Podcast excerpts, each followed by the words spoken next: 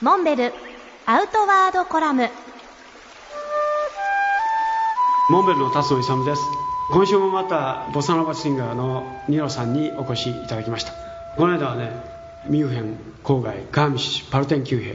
オーストリーとのね、はいえーちょっと国境付近にある、うんまあ素晴らしい僕も何度も行ったことあありそまうすけど、ね、ですかすごくよく行きますあのま辺あありにのあの辺りは登山だけじゃなくってね、うんハングライダーとかいわゆるスポーツが盛んな、はい、パートナーハクラムっていう渓谷みたいなところがそれもガルミッシュの奥の方にあって最近ちょうど4歳6歳ぐらいの子供がなんとなく一番短いコースだったらトレッキングできるようになったので子供と一緒に登りに行ったりとか向こうのコースっていうのは幼い子供からお年寄りまでね、自分の力量に合わせて、うんえ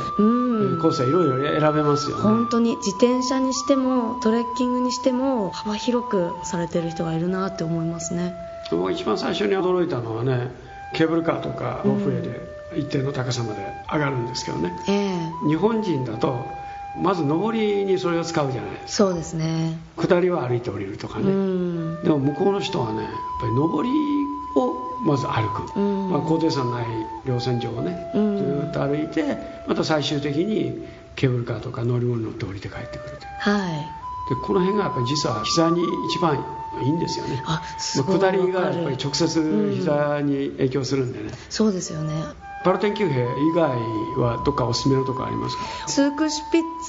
ツとかうもんツードクシュピッツねイツの一番高い山なんですけど、うんスノーボードとかスキーなんかでも行けますけど冬はスキーですねね僕も何度か滑ったことありますはいうん、あの眺めがいいですよねやっぱりねただね足が持たないんだわは距離が長すぎて本当に休憩できないもん、